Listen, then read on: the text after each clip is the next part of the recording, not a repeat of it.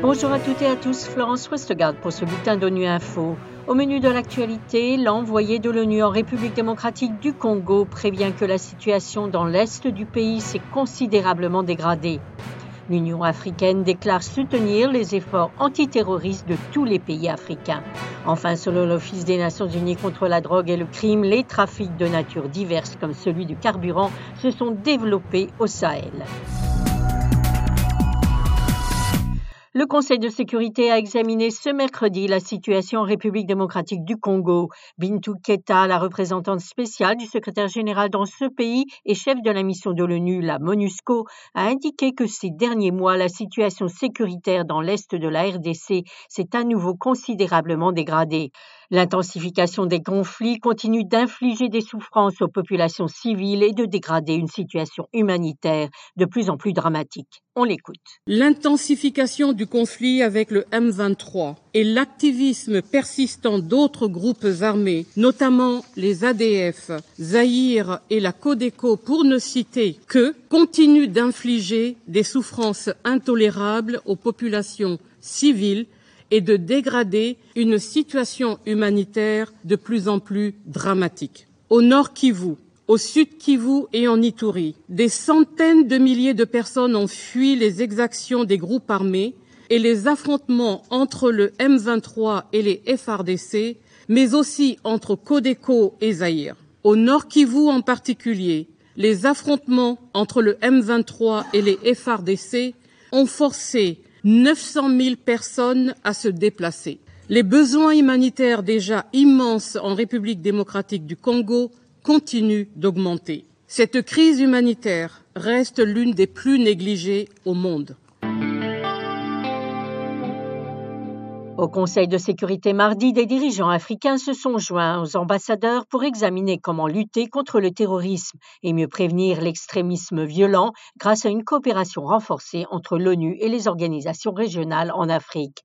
Le nouveau président de l'Union africaine, le président Azali Assoumani des Comores, a noté que bien que le terrorisme existe depuis longtemps, depuis la crise libyenne en 2011, il a vraiment explosé, particulièrement en Afrique. On l'écoute.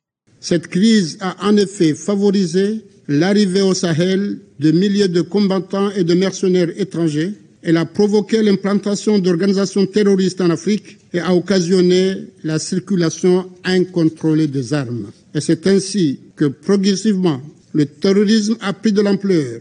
En Afrique, du nord au sud, de l'est à l'ouest, la contingent terroriste continue de s'accentuer dans presque toutes les régions de l'Afrique. Je ne mesurerai alors aucun effort pour que la feuille de route de l'Union africaine sur les mesures pratiques à mettre en œuvre pour faire taire les armes en Afrique à l'horizon 2030 devienne une réalité.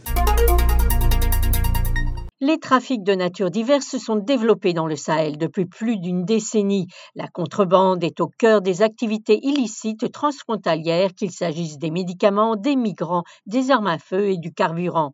Au micro de Miniel Barrault du Centre d'information des Nations Unies de Dakar, François-André Émile Patuel, chef de l'unité recherche et sensibilisation au Bureau régional Afrique de l'Ouest et du Centre de l'Office des Nations Unies contre la drogue et le crime, explique les mécanismes et les routes de ce trafic de carburant.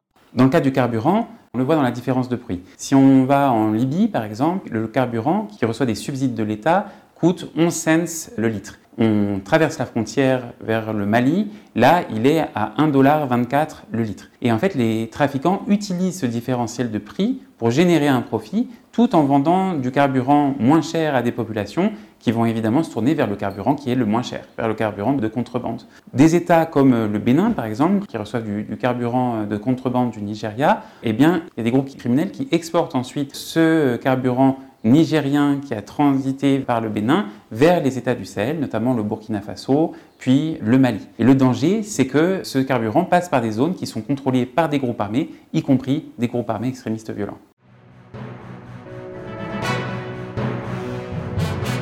Voilà, fin de ce bulletin de Nuit Info. Vous pouvez nous retrouver sur Internet et sur nos comptes médias sociaux, Twitter et Facebook. Merci de votre fidélité et à bientôt.